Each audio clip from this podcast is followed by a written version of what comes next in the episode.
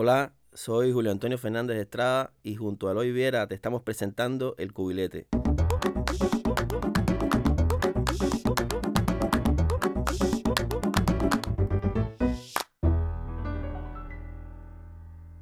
Este es un podcast adaptado de la serie audiovisual que hemos producido con el apoyo del Toque y Periodismo de Barrio y que desde 2019 tiene un espacio en YouTube.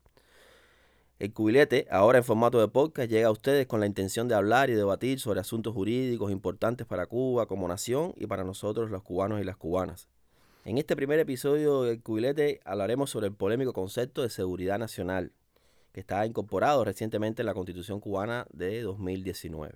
El cubilete es un juego muy popular de dados que es muy conocido, por ejemplo, por la famosa escena del Vampiros en La Habana, pero es un juego de gente simple, un juego que ha jugado siempre en Cuba a las personas, a los trabajadores más eh, humildes y quisimos rescatarlo porque hay personas nuevas, jóvenes sobre todo, que no lo conocen, pero las personas mayores saben muy bien que este es el juego de los negritos, de los gallegos, de las mujeres, de las Q, de las ACES, un juego muy interesante que ayuda mucho a, relacionarnos con, con las personas. Así que espero que lo disfruten.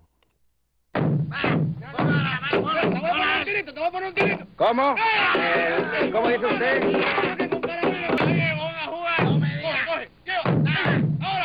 ¿Cómo que nada?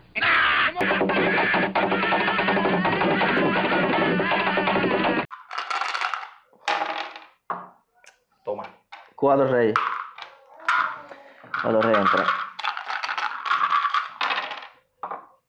Voy a matar con un fundango así, porque lo mío es matrimonio igualitario. Te fuiste del parque. Te fuiste del parque, hermano. ¿Tú viste esta jugada? ¿Qué jugada? Se le mira. Deja la bobería. No, chico, no, mira, mira, mira. Te pasa la vida hablando bobería. Aquí hay gente que te está escuchando. No, mira, Concéntrate mira. que ese hombre no quiere hablar. Mira lo que esto lo metieron a peso nada más, mira, atiende para acá. Mira lo que dice el artículo 13 de la Constitución. Ya este no es el proyecto. Dice artículo 13, el Estado tiene como fines esenciales los siguientes. Pero tú hablas del Estado ahora, mi hermano. Hermano, el Estado está en todas partes. El cubilete también tiene que ver con eso. Verás. Dice el inciso C que el Estado tiene como fin preservar la seguridad nacional. La seguridad nacional. Eso, Pero no, te, más. eso no te La preocupa. seguridad nacional más. ¿Hasta cuándo, mi hermano? No, en serio, eso me preocupa, Eloy. Pero eso Eso- es nuevo. Eso es nuevo. No, la seguridad nacional no es nueva, pero para Cuba sí, en la ley sí. Porque nosotros tenemos regulado en Cuba la defensa nacional. Y lo que me llama la atención es que esto no haya salido en la consulta.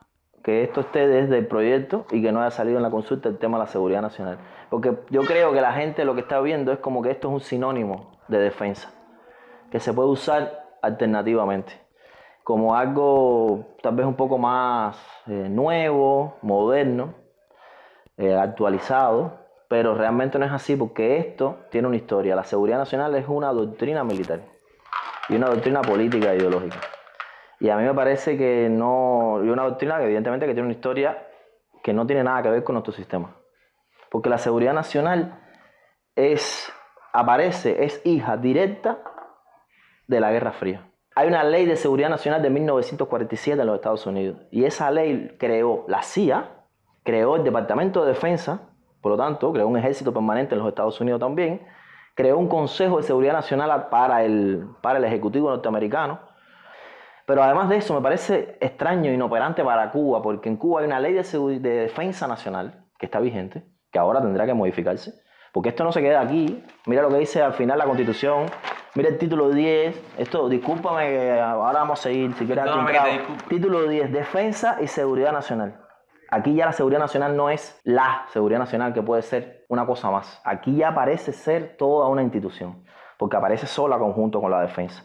Aparece después también con- dentro de las situaciones excepcionales. Es una, creo, una de las facultades del Situaciones presidente. excepcionales. Sí, mi sí, hermano, sí. pero si yo desde que nací vivo una situación excepcional. No, no, Tú no no. vives una situación excepcional desde que nací. Sí, pero esas excepciones son diferentes a las que están en la ley. Cuando eso lo dice la ley ya es otra cosa, Eloy. La doctrina de la seguridad nacional y la institucionalización de la seguridad nacional hace que la excepcionalidad sea normal en un país. Porque una de las cosas que hace la doctrina de la seguridad nacional es convertir en enemigos a los ciudadanos. Y ya no solo a los países que son enemigos políticos tradicionales de un Estado. Y a mí me parece que nosotros no podemos caer en esa trampa, porque esto no nos hace falta para el país. Este es el país de las milicias tropas territoriales, este es el país de la guerra a todo el pueblo. ¿Qué tiene que ver el socialismo? ¿Qué tiene que ver la actualización del modelo socialista cubano con la seguridad nacional en un país donde no hay problemas de seguridad? Donde supuestamente el Estado no lucha contra la contrainsurgencia.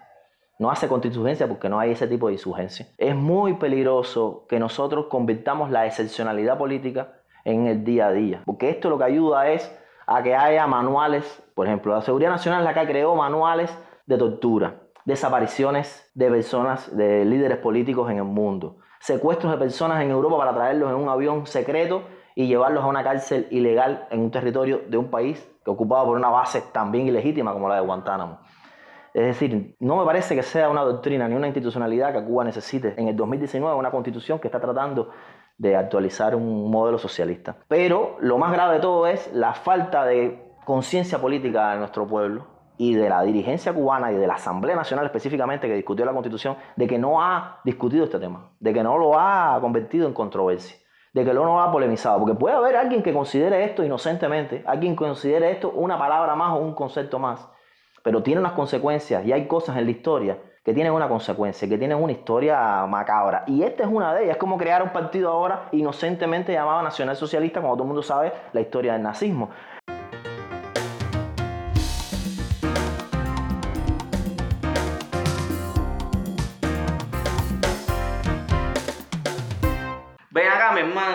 Tú que estás en esa lucha, déjame anotarme el puntico de aquí. Déjame anotarme el puntico aquí.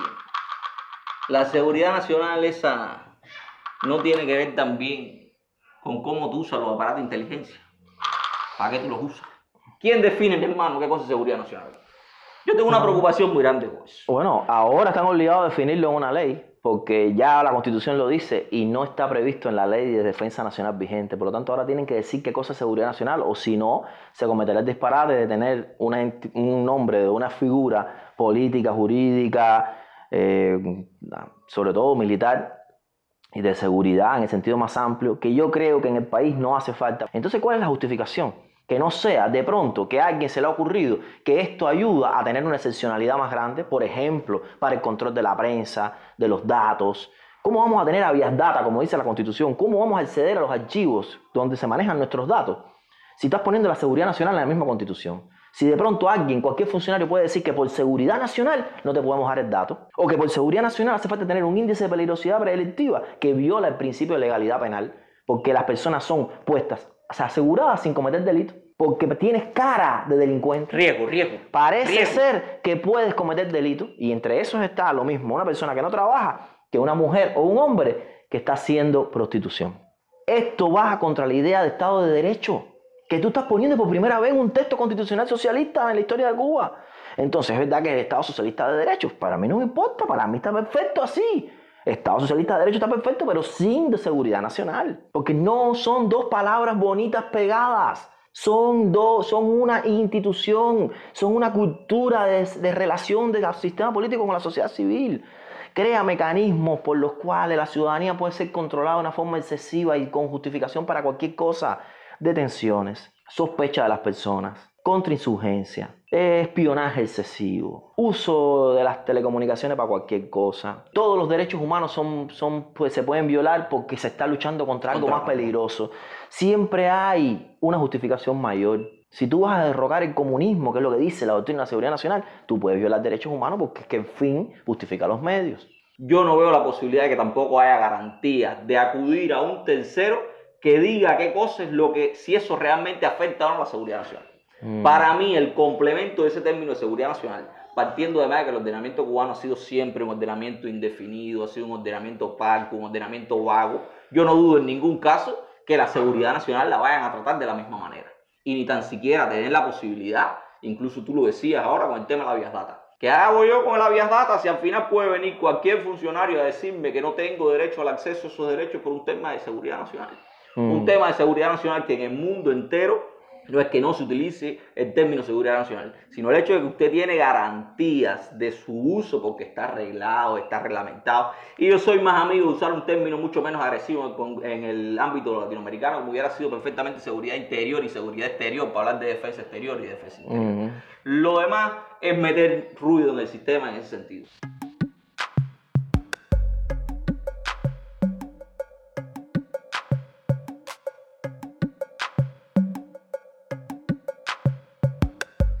¿Qué tiene que ver la seguridad nacional, mi hermano? Yo tengo una preocupación grande y tú que eres un tipo que le descarga esta salsa.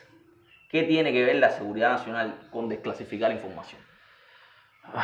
Bueno, una de las cosas que pasa es que en, un, en, una, en una institucionalidad política, en una forma de organización de un Estado que reconoce a la seguridad nacional, con las consecuencias que tiene que en algún momento tendrán que conceptualizar esto y tendrán que organizar esto y tendrá que haber alguna institución que se ocupe de esto o por lo menos que aparezca esa tarea. Una de las cosas que va a pasar es que puede haber un grupo de situaciones en las que no se desclasifiquen documentos, donde no se dé información, donde el secreto de Estado crezca, donde no haya transparencia porque ahora la seguridad nacional existe, si nosotros teníamos ya ese problema planteado, si usted iba ante un funcionario que te podía decir en tu cara que esa norma que usted pedía es secreta en un país donde si es secreto el derecho no existe jurídicamente, y eso ya sucedía sin seguridad nacional establecida o mencionada o invocada como se está invocando ahora, imagínate entonces qué consecuencia puede tener eso. ¿Cómo nosotros vamos a hablar de gobierno electrónico como estamos hablando? Con seguridad nacional, que en cualquier caso usted puede decir, no podemos dar ese dato, no podemos poner ese dato en la red, no podemos dar esa información al pueblo porque la seguridad nacional lo indica. No podemos abrir un órgano público como la Asamblea Nacional a que la gente entre en sus, en sus sesiones por seguridad nacional, por ejemplo, podría ser. No podemos dejar una información en un programa de televisión por seguridad nacional. Podemos, no, no podemos darle la garantía a un reo penal de tener defensa o que su abogado conozca el expediente desde el principio por seguridad nacional. Cualquier cosa sirve para la seguridad nacional. Es grave que en un país que avanza hacia la democratización, que está diciendo por primera vez que el Partido Comunista Único es democrático, que está diciendo que la democracia socialista se mantiene, que está diciendo que mantiene la forma de gobierno republicana, la seguridad nacional no, no tiene nada que ver. Yo creo que ha sido intencionado en alguna medida también. En amplia medida, la intención es tenerlo constitucionalmente establecido para poderlo utilizar en el momento que estime pertinente. Y en ese sentido yo creo que ha sido muy clara la postura del Parlamento cubano al ni tan siquiera analizar ese particular por un problema de seguridad nacional. Y yo lo digo evidentemente porque tiene que ver, tiene que ver también con la pérdida de garantías de un montón de cosas tiene que ver con la pérdida de garantías de la gente y la capacidad de defensa de la gente ante el Estado. El Estado es un, una autoridad a través de la cual se ejerce la soberanía popular. Y por tanto, la soberanía popular hay que reconocerle derechos que son inviolables. Y la, la doctrina de la seguridad nacional es todo lo contrario. La justificación de la doctrina de la seguridad nacional es excepcionalizar las cosas para poder violar derechos intangibles el reconocimiento de los derechos humanos, el reconocimiento de que de alguna forma los tratados internacionales de todo tipo pueden entrar en el ordenamiento jurídico cubano, aunque ha habido un retroceso del proyecto para acá en, con relación a eso. Eso está muy bien, pero viene por primera vez en el constitucionalismo socialista cubano de la mano de la seguridad nacional, que esto es contradictorio. La seguridad nacional considera que los derechos humanos son un problema, porque los derechos humanos no dejan cabida a este tipo de ambiente, porque esto es un ambiente de excepcionalidad permanente.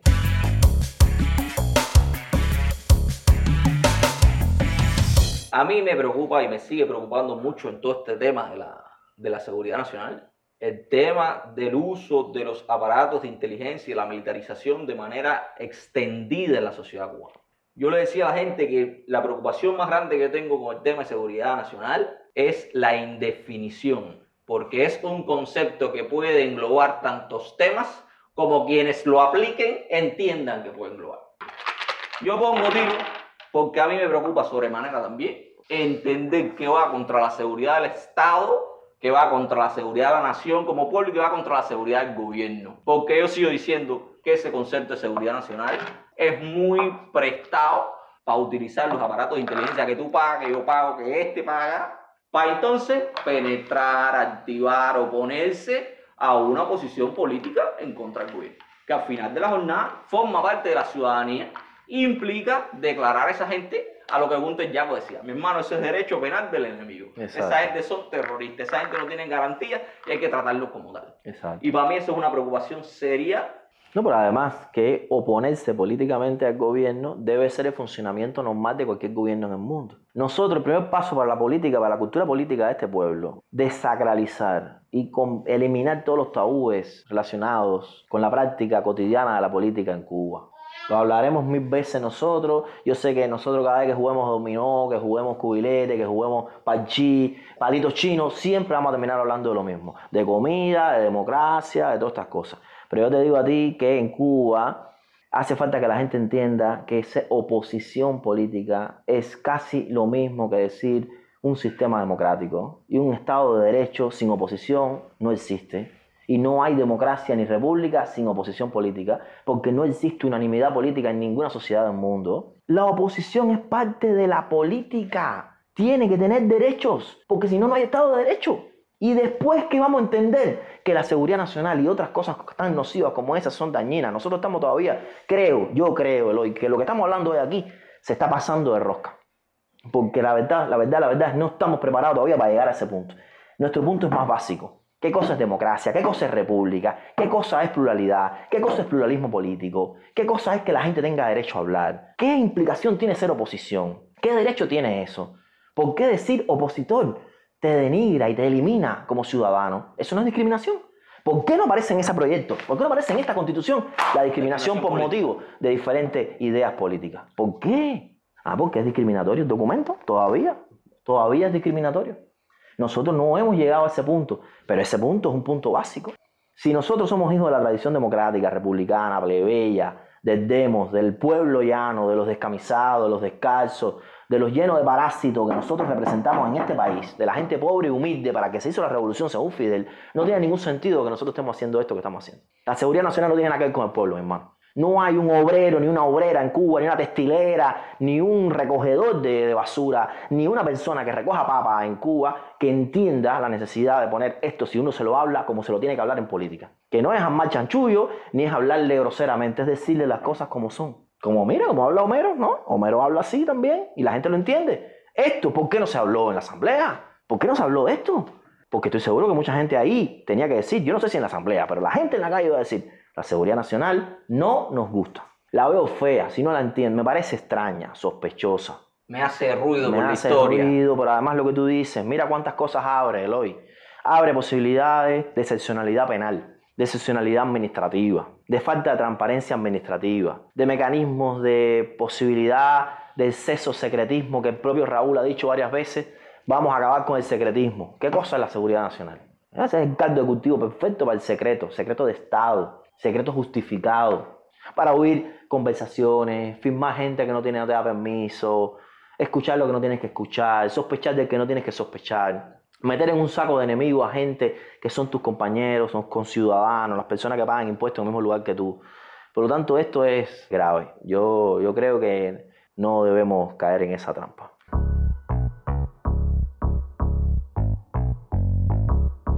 Y yo sigo diciendo también, hay un problema que tenemos que continuar discutiendo en Cuba, Julito. Tú y yo aquí hablamos sin censura ningún tipo. En Cuba está instaurada la censura previa que ha sido excluida de la mayoría de los ordenamientos.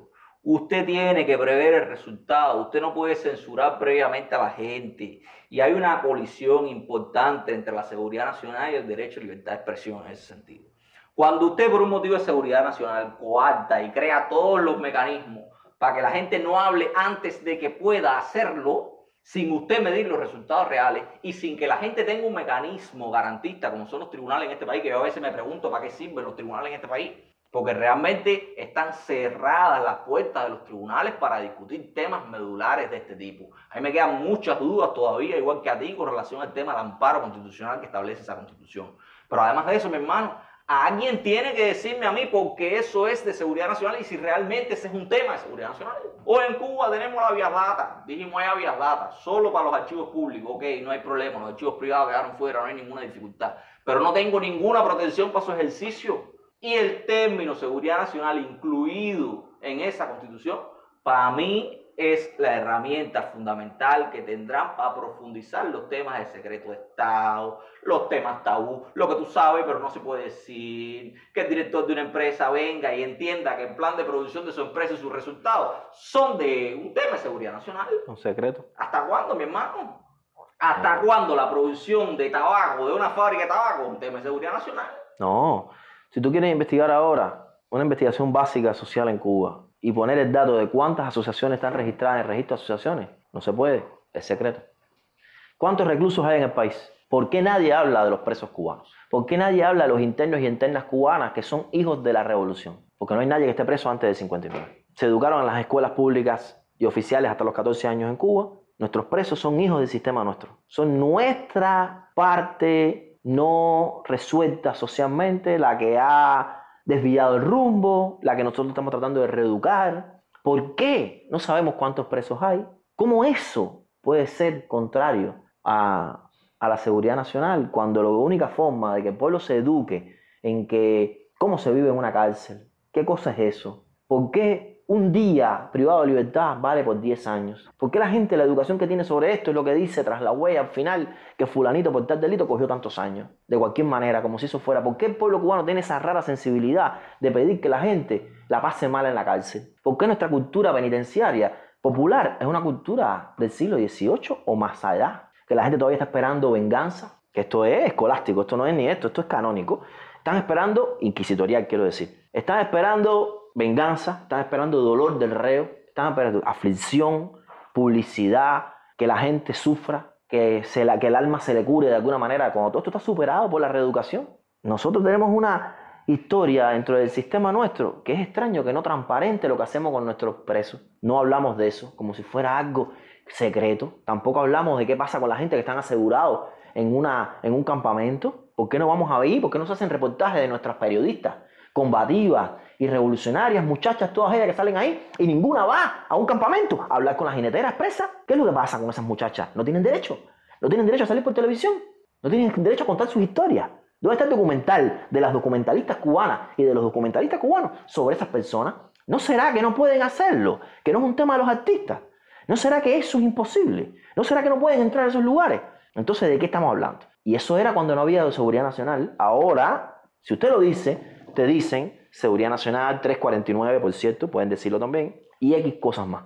Nosotros estamos acumulando normativas, disposiciones y actos administrativos contrarios a un orden plural, democrático, horizontal, participativo, deliberativo en Cuba. La gente no se da cuenta que está viviendo esto. La gente está sobreviviendo, luchando la harina, el huevo deshidratado, está luchando el, taxi que no pasa más nunca, el P que se le fue y se le fue por dos horas, y no puede, desde toda la historia de la humanidad, una de las razones por las cuales hace falta que la gente tenga las necesidades básicas de existencia resueltas, es que es la única garantía, la primera de todas, para poder participar en política. Y nosotros estamos yendo hacia la situación contraria. La gente no tiene ni deseos, ni necesidad, ni utilidad ninguna vez en participar en política. Porque ¿para qué? Y ahora, para colmo, vamos a poner en la Constitución que la seguridad nacional está ahí. Pero tú hablaste de la vida de los reclusos. Y yo te digo, nosotros teníamos no la vida de los reclusos, el sistema de progresión de ciertos y determinados reclusos está en manos de gente que tiene que ver directamente con la seguridad nacional.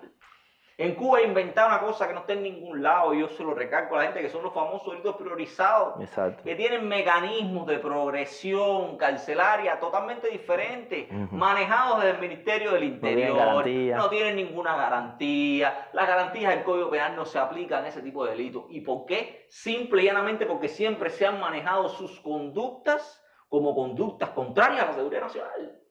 Personas que no han tenido derecho a la libertad condicional Exacto. que el Código Penal les dé, aun y cuando hayan sido completamente reeducados con una conducta superestelar, Por cierto, sin cometer delito contra la seguridad del Estado. sin cometer delito contra la seguridad del Estado, pero que perfectamente pudieron haber sido en una instalación que el Estado consideró como primordial para la economía, es suficiente para que no tengan derecho a la libertad condicional.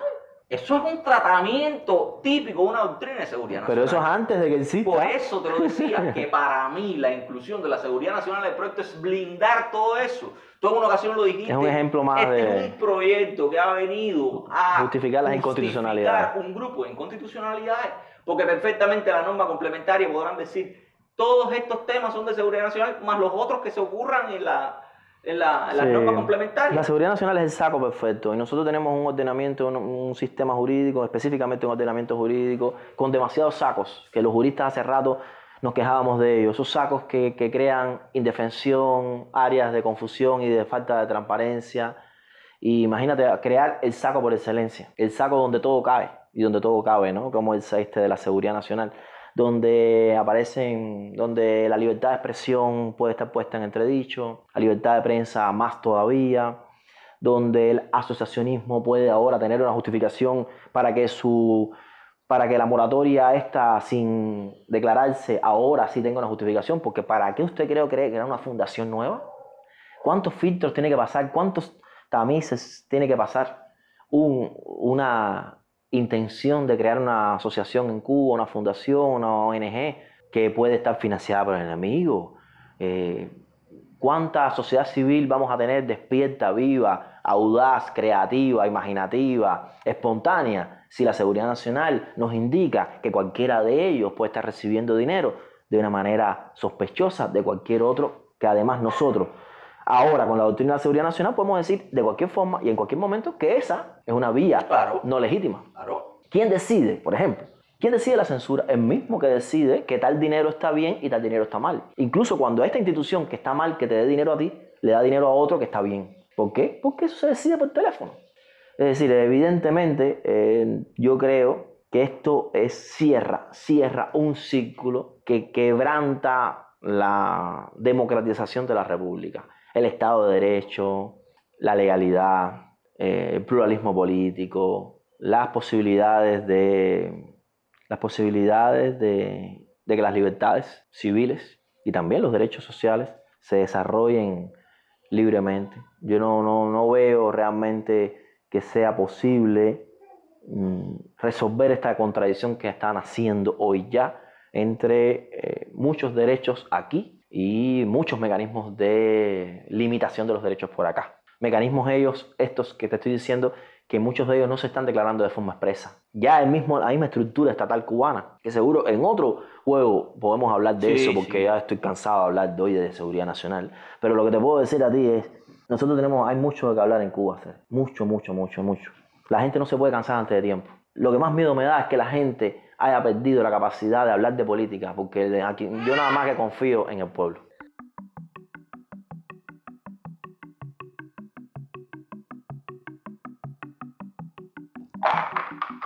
Ya, primo, se lo que se haga. Vamos, que ahorita nos cogen en cana nosotros, nada más. Eloy Viera y yo, Julio Antonio Fernández Estrada, le invitamos a un próximo programa del Cubilete. Este podcast, coproducido por El Toque y Periodismo de Barrio, cuenta con la música original de Kadir González y la edición de Marcos Iglesias. Recuerda que este audio tiene una versión en video que está disponible en YouTube.